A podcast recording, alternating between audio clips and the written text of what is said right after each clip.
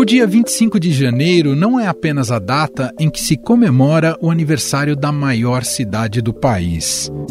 Neste mesmo dia, nasceu a mais importante universidade do Brasil e da América Latina. Foi na redação do jornal O Estado de São Paulo que amadureceu a ideia de criar uma universidade. O jornal era ponto de encontro de escritores, jornalistas, intelectuais, entre eles o professor Fernando de Azevedo. Nos batíamos em São Paulo por uma universidade que tivesse como eixo de gravitação de todo o sistema uma faculdade destinada a ser um centro de cultura filosófica e literária e foco poderoso de atividades científicas. Foi a de São Paulo, criada em 1934, a primeira desse tipo que se fundou no país.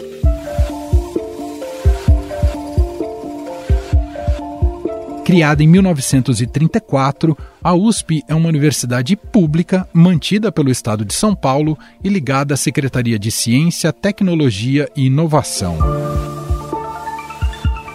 Recentemente, a Universidade de São Paulo entrou no top 100 de melhores instituições de ensino do mundo, segundo o QS World University Ranking, um dos principais sistemas de avaliação educacional. Segundo a Quaquarelli Simons, consultoria britânica especializada em ensino superior, a USP subiu 30 posições desde o último ranking QS World University.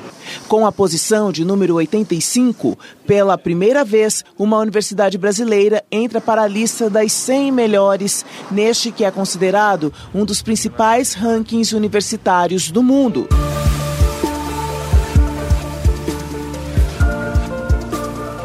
A USP ocupa o 85º lugar entre 1.499 universidades, ultrapassando a Universidade de Buenos Aires e tornando-se a nova líder da América Latina.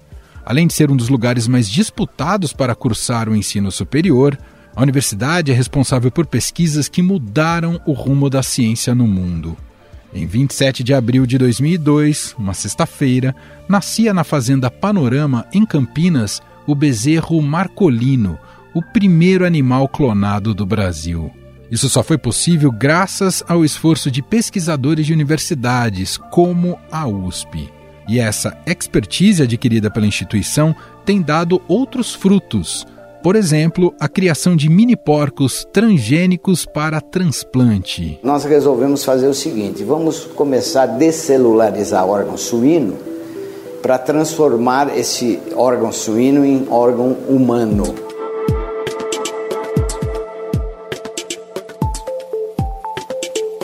O Instituto de Biociências da USP está trabalhando na modificação genética de porquinhos para que futuramente seus órgãos possam ser usados para transplantes em humanos sem o risco de causar rejeição. Mas a USP, além de ser um local de ensino e pesquisa, abriga espaços e monumentos históricos da cidade.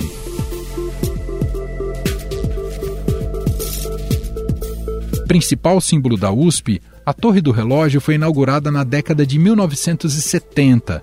Contém seis placas de cada lado, representando as ciências humanas e as exatas, propondo a união delas em um mesmo espaço.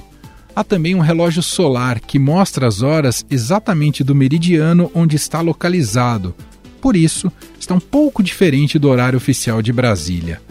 Além disso, a USP não se limita ao seu espaço principal na cidade universitária, que faz parte do bairro do Butantã, a universidade se espalha por outros pontos da cidade de São Paulo, como a Faculdade de Direito do Largo São Francisco, no centro, e a USP Leste, no Parque Ecológico do Tietê. A universidade, a USP só chegou a esse ponto de reconhecido talento, né, de reconhecido por toda a sociedade em, em sua pesquisa, em sua graduação, em função dos investimentos que foram feitos. Então, nesse momento de dificuldade, o que a gente fez na USP foi lançar um programa de uso racional dos espaços físicos, e a recuperação né, daqueles espaços que estavam em vias de serem terminados. Seu braço se estende também por outras cidades, mantendo campos em Ribeirão Preto, Piracicaba, São Carlos, Pirassununga, Bauru, Lorena, entre outros. Em seu período mais delicado, a USP passou por momentos de graves violações de direitos humanos que atingiram duramente docentes, funcionários e alunos durante a ditadura militar. Levantamento feito pela Comissão Nacional da Verdade trouxe a relação dos mortos e desaparecidos políticos que tinham relação com a USP.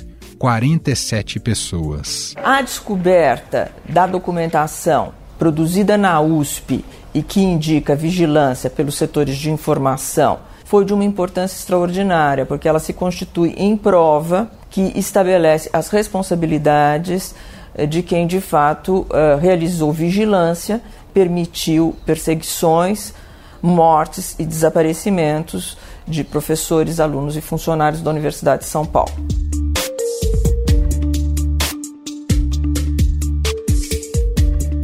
Diversas personalidades também estudaram na USP, como o cantor Chico Buarque, o ator Tony Ramos e o jornalista Vladimir Herzog, morto na ditadura. Vários presidentes também passaram pelos prédios da universidade, seja antes ou depois de assumirem o mais alto cargo do país, como Jânio Quadros e Fernando Henrique Cardoso, que esteve na universidade durante período de repressão. O que aconteceu tem que ser rememorado para não ser repetido. Quando veio em abril de 69, indo num Volkswagen que eu tinha para a USP, eu vi pelo rádio que eu tinha sido incluído na lista dos professores que iam ser compulsoriamente aposentados. Uhum. Bom, cheguei lá, cercaram a USP, pegaram todos nós, para alunos e professores, num, um salão grande e tal. Eu sei que de alguma maneira eu não fiquei, não fui preso, mas havia, era esse o clima.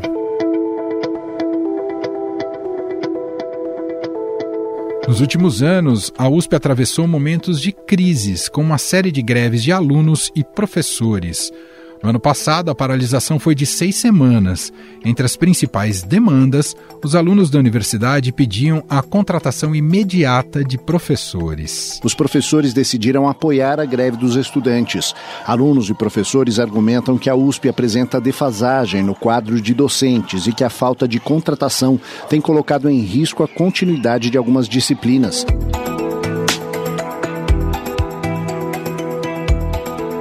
Desde 2014, este é o menor número de docentes ativos da universidade, 5.190 até agosto de 2023, segundo dados da Pró-Reitoria. Além disso, há uma disputa no campo político sobre financiamento público da universidade por parte do governo do estado. Tarcísio de Freitas prometeu que o modelo atual será mantido, a Universidade de São Paulo recebe cerca de 7,5 bilhões de reais por ano. Fomentar a integração dessas universidades com a iniciativa privada e com o próprio Estado, para que a gente, em conjunto, possa encontrar soluções para os problemas do cotidiano e dar né, e manter a autonomia que ela já tem e ampliar a autonomia na medida do possível.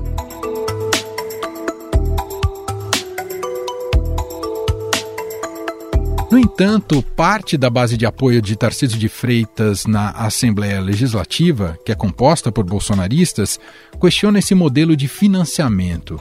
Inclusive, o deputado Lucas Bove, do PL, apresentou um projeto de lei que determina a cobrança de mensalidade em universidades estaduais, como USP, Unesp e Unicamp. Que a cota ela, ela tem até um quê de discriminatório. E tem uma coisa que é pior: se você leva só para o lado racial, você acaba, às vezes, é, deixando uma pessoa que tem uma capacidade, que tem a mesma necessidade, mas que tem uma capacidade superior de fora. E aí, aquele que entrou só porque ele é de uma outra raça, tem uma outra cor, não consegue acompanhar a universidade, porque ele não teve um preparo para aquilo.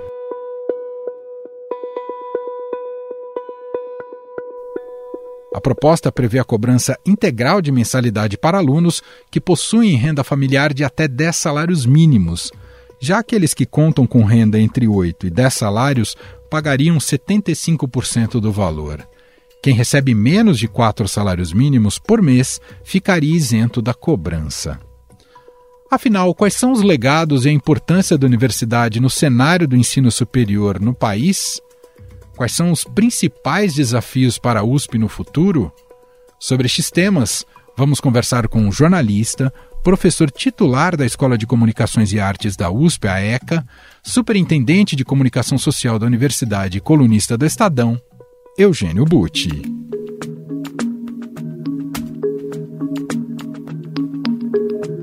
Olá, Eugênio, seja bem-vindo por aqui, tudo bem? Tudo bem, Manuel. Eu agradeço imensamente o convite de vocês, em meu nome e em nome da Universidade de São Paulo também. Bom, Eugênio, sua trajetória e sua vida está intimamente ligada à USP e já quero começar o nosso papo apelando um pouco para as memórias afetivas, já que efemérides naturalmente estimulam né, um resgate do passado. Inicio aqui te perguntando como é que foi o Eugênio Butti, aluno da USP? Olha, que pergunta interessante e surpreendente. Eu me lembro muito bem. A USP foi um amor à primeira vista que aconteceu na minha vida. Isso foi há 45 anos. Eu entrei pela primeira vez na cidade universitária em 1978. Entrei lá e a minha sensação foi: meu Deus, isso aqui é maior do que Orlândia, que era a cidade de onde eu vinha. E efetivamente é o campus de, do Butantã, é imenso. Eu fiquei encantado e foi assim que eu fui me aproximando da USP. A primeira coisa que eu queria fazer quando entrei na ECA era me filiar ao centro acadêmico. O que eu fiz, e aí começou a minha aventura que não terminou até hoje nas cercanias e nas dependências da Universidade de São Paulo. O, o movimento estudantil na época ainda era muito forte, Eugênio? Era muito forte. Eu, eu morava no interior ainda e tinha lido, acho que na Folha de São Paulo, eh, relatos de uma greve que ocorreu em 1975 na Escola de Comunicações e Artes. E eu fiquei impressionado com aquilo depois eu mesmo fiz um jornalzinho estudantil ainda lá na escola de Orlândia e eu ficava muito com a ideia de que eu queria estudar jornalismo naquela escola onde os estudantes faziam greve. Isso foi um motivador para mim e eu preciso situar essa minha memória aqui. Nós vivíamos um tempo de ditadura militar. Era um tempo de muita repressão, sobretudo nas escolas entre os adolescentes. Era um mundo em que qualquer ousadia, qualquer tentativa de sair do estabelecido era visto com restrição por autoridades.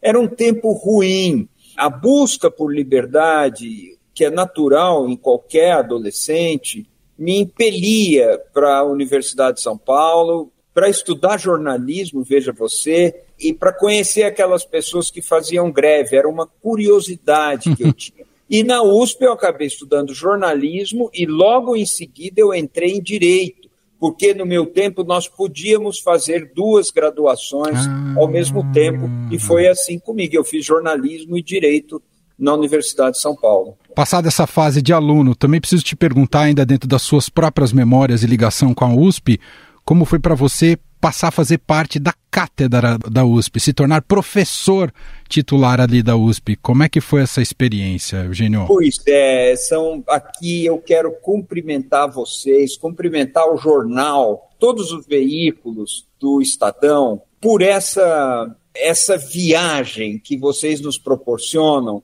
tanto como ouvintes como ocasionalmente como entrevistados sobre a memória da USP. Por que isso é especial para a gente e por que isso é especial para o país?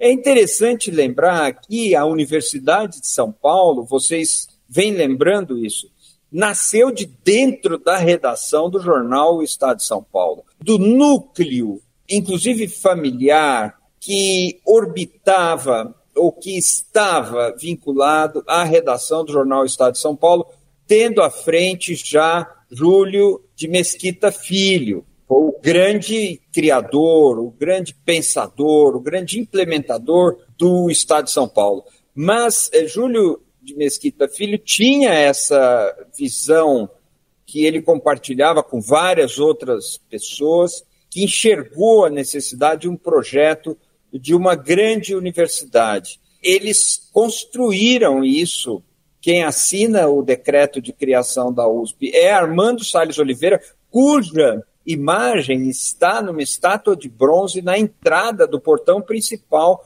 do campus do Butantã, que era o então interventor que governava o estado de São Paulo e que era genro de Júlio Mesquita. E isso marca o nascimento da Universidade de São Paulo. Eu, como estudante e como depois como professor, sempre tive muita vinculação com isso. Essas memórias se misturam para mim. Meu pai era um assinante do Estado de São Paulo. Eu lia o, algumas coisas por estímulo do meu pai e da minha mãe. Tudo isso se entrelaça na nossa memória. Quando eu começo a dar aula na Universidade de São Paulo, já professor a partir de 2008 na Escola de Comunicações e Artes, tenho essa impregnação de tempos que fazem parte da minha formação. Minhas memórias, assim, de encontrar os estudantes, de entrar na sala de aula, de manter esse diálogo, são memórias muito vivas e muito caras para mim. É, eu, desde então, penso que nasci para estar numa sala de aula conversando com estudantes. É um sentimento pelo qual eu tenho muita gratidão. Bom, quero chegar aqui. Essa pergunta, claro que é, ela é muito ampla, mas quero te ouvir em linhas gerais a sua avaliação, o diagnóstico que você faz, como a USP chega aos seus 90 anos. Qual que é a sua avaliação desse momento atual da USP completando 90 anos? Olha, aí é uma maravilha. Difícil por onde começar. A USP, no ano passado, ela passou a figurar entre as 100 mais importantes universidades do mundo pelo QS World University Logo depois, ela fica entre as 100 instituições mais importantes pelo World Reputation Ranking. São reconhecimentos que fazem corroboração do lugar que a USP ocupa no mundo. Nós temos cada vez mais estudantes e professores de fora que vêm até nós, nossos professores e estudantes cada vez mais frequentam outras universidades, outros países. Isso dá uma projeção muito grande. Agora, a gente não faz muita ideia do que seja a USP nesses 90 anos. Eu quero dar um dado aqui que outro dia me impressionou. Nós estávamos preparando uma comunicação qualquer e esse dado me chamou a atenção. Nada menos do que 18% de todos os doutorados defendidos no Brasil são da USP. Nossa. O que significa, mais ou menos, arredondando um pouquinho, que cada cinco doutores formados no Brasil, um se forma na USP. É uma presença muito grande. De acordo com o levantamento da Universidade de Leiden, a USP é a 12 universidade que mais publica no mundo. Sempre a gente precisa lidar com esses índices eh, de forma relativa, porque são vários índices Uhum. E nenhum é absoluto, ainda bem que nenhum é absoluto, mas isso é impressionante. Nesse levantamento, a USP aparece com mais de 14 mil trabalhos indexados no Web of Science e mais de 17 mil indexados no Scopus. Nesse mesmo ranking, a Universidade Brasileira, que aparece depois da USP, vai aparecer na centésima, trigésima sétima posição, o que é ótimo e que é Unesp. Se nós olharmos as pessoas que passaram pela USP e que ocupam postos centrais eh, na gestão pública no Brasil, nós ficaríamos assustados. E normalmente as pessoas que saem da USP saem com uma formação que se traduz na atuação que elas têm em funções públicas. E a presença da USP no campo científico, no campo político, no campo econômico, os empresários que saíram da USP, as lideranças é, sociais que saem da USP, são realmente uma prova viva e constante do que a universidade é capaz de gerar. Eugênio, quanto a lei de cotas revolucionou a USP? É incrível. A USP entrou tarde na, na política de cotas. Outras universidades começaram um pouco antes, mas nós estamos falando de poucos anos, um intervalo de quatro, cinco anos, às vezes um pouco maior se considerarmos é, algumas pioneiras. Mas hoje a USP implementa o maior programa de inclusão de alunos que vêm de famílias com alguma vulnerabilidade econômica. as cotas sociais e as cotas raciais renovaram a composição e o colorido da USP. Hoje, a gente dando aula, a gente vê uma turma muito mais diversa, com muito mais cara de Brasil. Hoje, mais da metade dos alunos que entram na USP, eles vêm de escolas públicas. E um dado impressionante é que a USP dá programa de permanência, ela tem programas de apoio à permanência estudantil que são oferecidos a mais de 15 mil, 15 mil estudantes. É muita gente. Essas pessoas recebem apoio para permanecer e permanecer em condições suficientes para que elas se desenvolvam. Se nós somarmos, além desses auxílios de permanência que a USP paga, mais o que é investido em restaurantes, moradia, estágio e outros programas, nós vamos ter um investimento anual da ordem de 400 milhões de reais ano.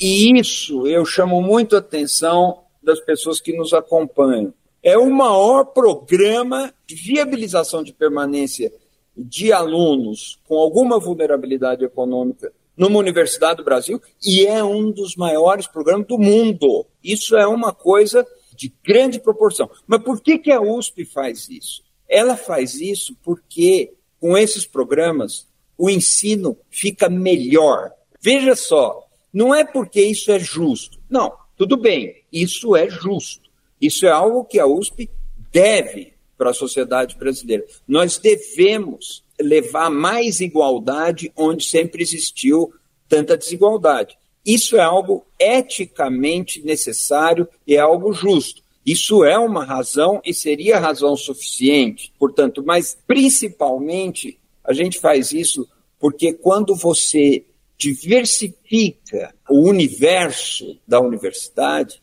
você melhora o desenvolvimento do pensamento, do conhecimento, as classes ficam mais variadas, o contato dos alunos com a realidade é um contato muito mais rico, multívoco, assim como o contato dos professores.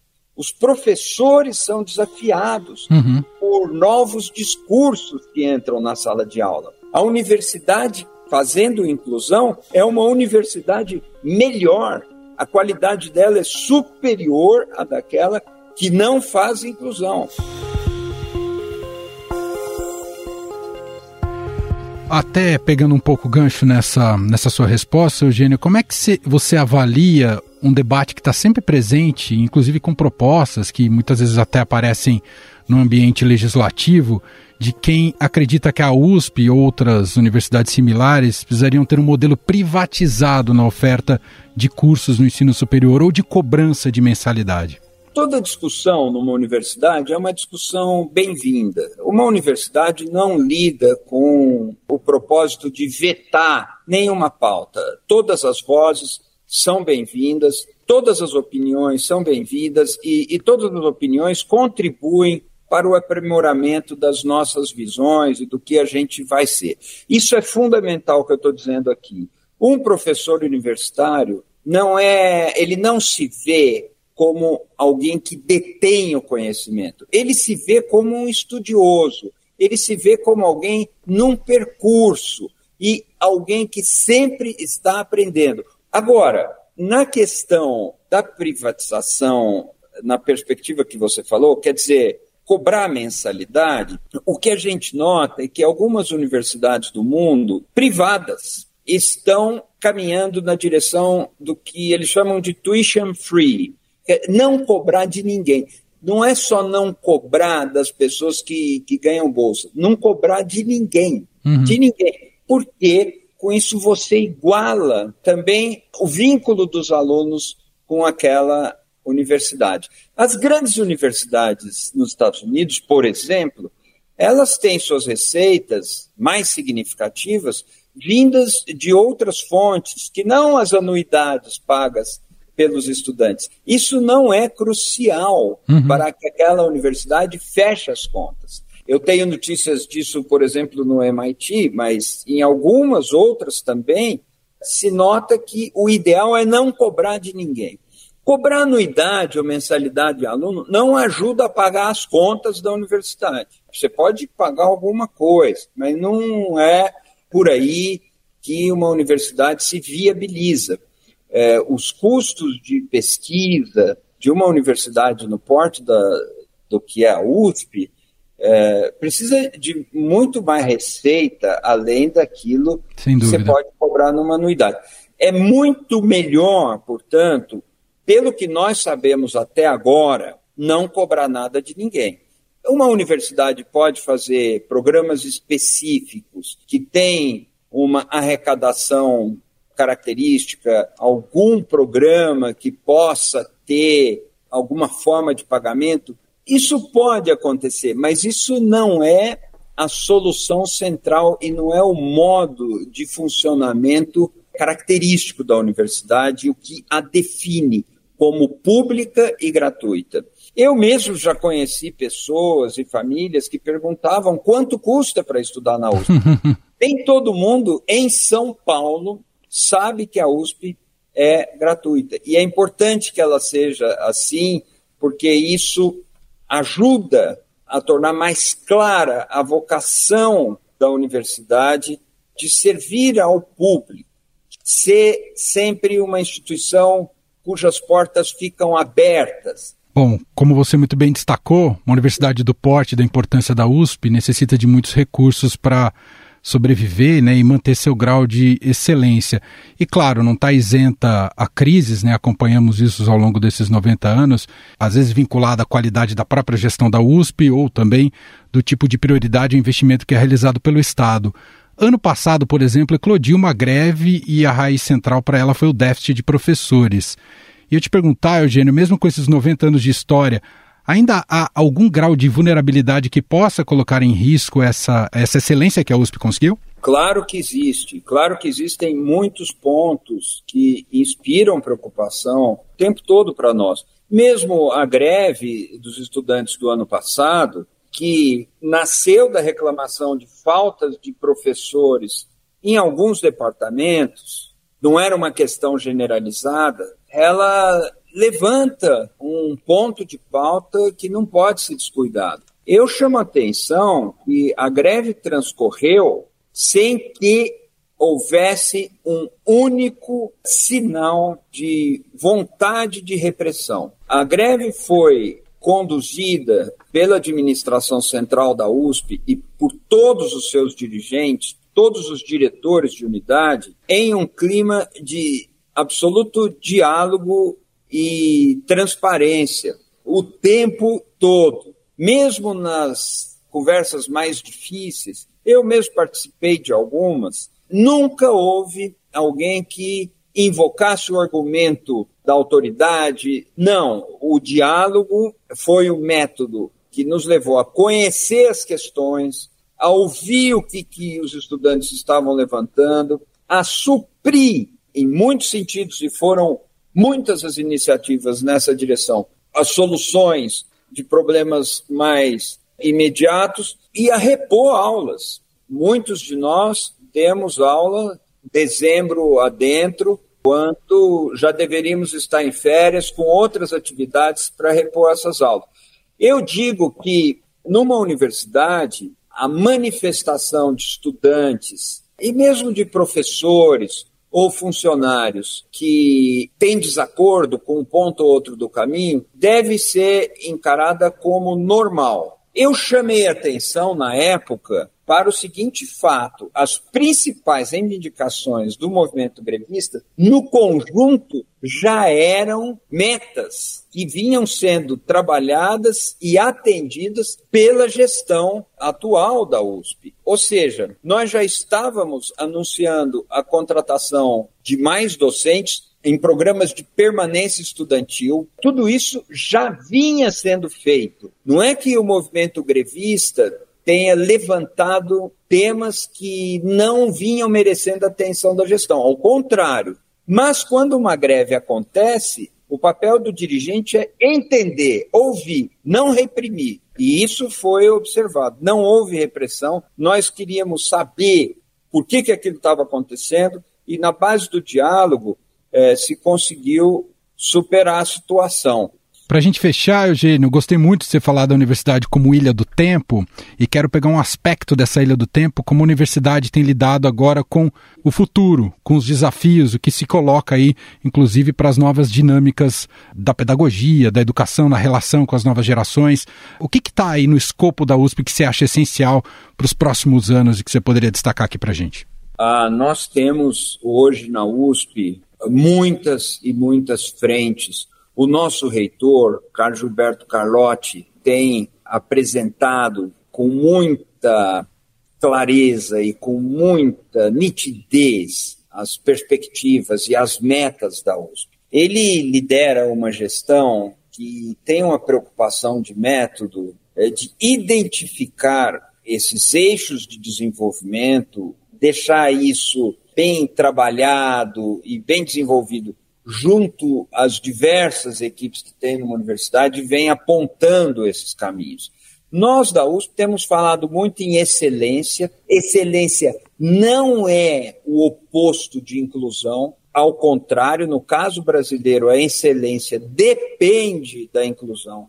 Nós temos falado em sustentabilidade, energias renováveis. São pontos em que a USP pioneira, é liderança. Nós temos desenvolvido soluções que serão muito provavelmente o padrão no futuro. E isso o passado eh, nos deixa dizer com tranquilidade. Quando nós pensamos, por exemplo, nas soluções da agricultura e da pecuária no Brasil, nós não podemos esquecer, especialmente da agricultura, nós não podemos esquecer do que foi a Embrapa e a Sim. contribuição da USP para a Embrapa é enorme. E muitas outras coisas que no passado foram semeadas e hoje fazem parte do nosso dia a dia corrente. Se você pensar hoje, mesmo no uso de energias não poluentes, o que a USP tem feito com hidrogênio, inclusive, são coisas muito animadoras. Essas pesquisas, a contribuição da USP ou de institutos ligados à USP é notável na área da saúde, na área do direito. Portanto, a sustentabilidade, a excelência, a inclusão, a democracia são palavras que têm aparecido de modo muito forte no que nós enxergamos para o futuro da universidade do nosso país. Sensacional. Só te fazer uma última pergunta, né? Eu comecei com memórias afetivas suas uh, com a USP. Então, fechar com te ouvindo o seu lugar preferido na USP? Você tem algum can... Você falou dos gramados ali do campus Butantã, mas você Olha, tem um canto seu, assim, que você fala, amo estar aqui?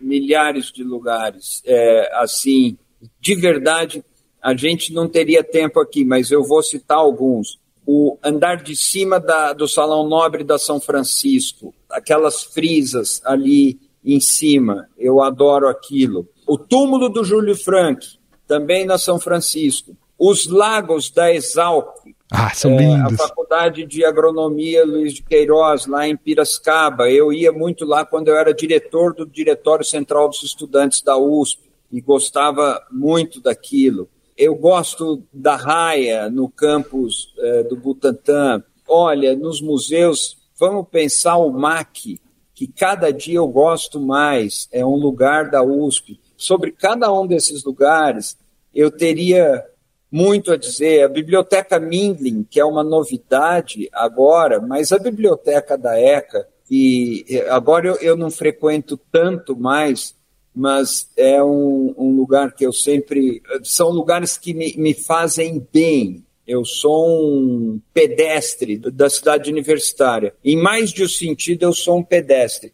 Então, eu ando muito por lá. Gosto das, das sombras das árvores. A minha casa é do lado do portão 1 do campus do Butantã. Você é quase o zelador da USP.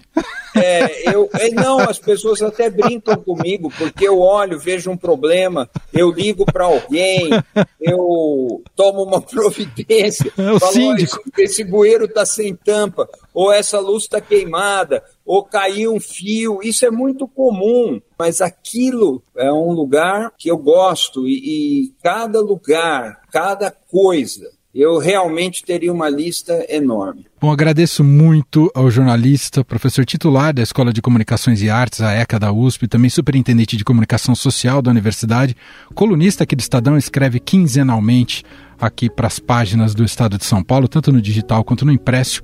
Eugênio Butti, com quem tive a honra também de aproveitar um pouquinho dos seus pensamentos, reflexões e interpretações quando eu fiz a Casper Libero, não passei na USP.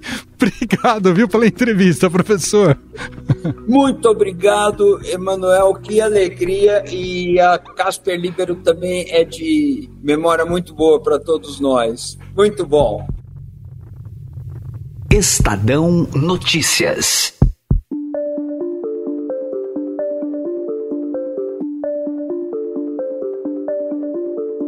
Este foi o Estadão Notícias de hoje, quinta-feira, 25 de janeiro de 2024. A apresentação foi minha, Emanuel Bonfim. Na produção, edição e roteiro, Gustavo Lopes, Jefferson Perleberg e Gabriela Forte. A montagem é de Moacir Biasi. E o nosso e-mail, podcast.estadão.com. Um abraço para você e até mais.